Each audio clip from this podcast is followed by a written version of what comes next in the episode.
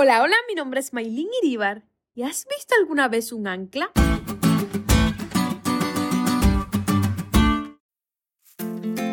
Quiero compartir contigo algunas curiosidades. El ancla es un instrumento pesado que se tira al mar desde el barco al que va unida, se agarra al fondo e impide que la embarcación se vaya a la deriva. La presencia de un ancla es obligatoria en todo tipo de embarcaciones porque, entre otras funciones, permite evitar encalladuras y naufragios si el motor sufre una avería. Recuerdo que desde pequeña mi mamá siempre me decía, Maylin, tu vida es como un barco y necesitas dejar que Jesús lo guíe siempre. Él te llevará a puerto seguro. Pero la lección esta semana nos dice que Jesús es mucho más que eso. Él no solo guía tu vida, sino que es el ancla del alma.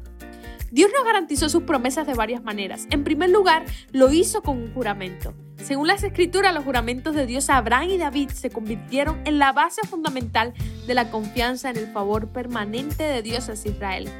Por eso, cuando Moisés procuró conseguir el perdón de Dios para Israel después de la apostasía con el becerro de oro, se refirió al juramento de Dios hecho a Abraham. La fortaleza implícita de su súplica era que el juramento de Dios era irrevocable.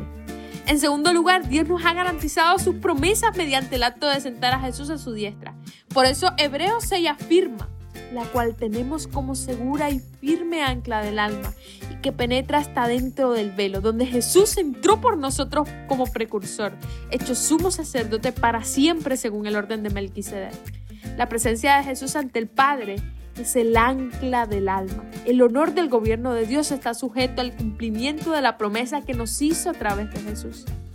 Querido joven, Jesús es el ancla de tu vida. Dio su en la cruz por ti, dejando claro que nada en este mundo puede separarte de su amor. No importa lo que hayas hecho, ven a Jesús. Él sigue siendo el mismo ayer, hoy y siempre.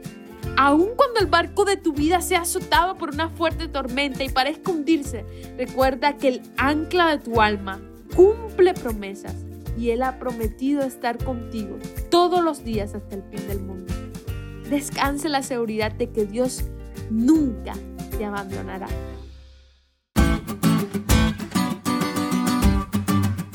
¿Te diste cuenta de lo cool que estuvo la lección hoy? No te olvides de estudiarla y compartir este podcast con todos tus amigos. Es todo por hoy, pero mañana tendremos otra oportunidad de estudiar juntos.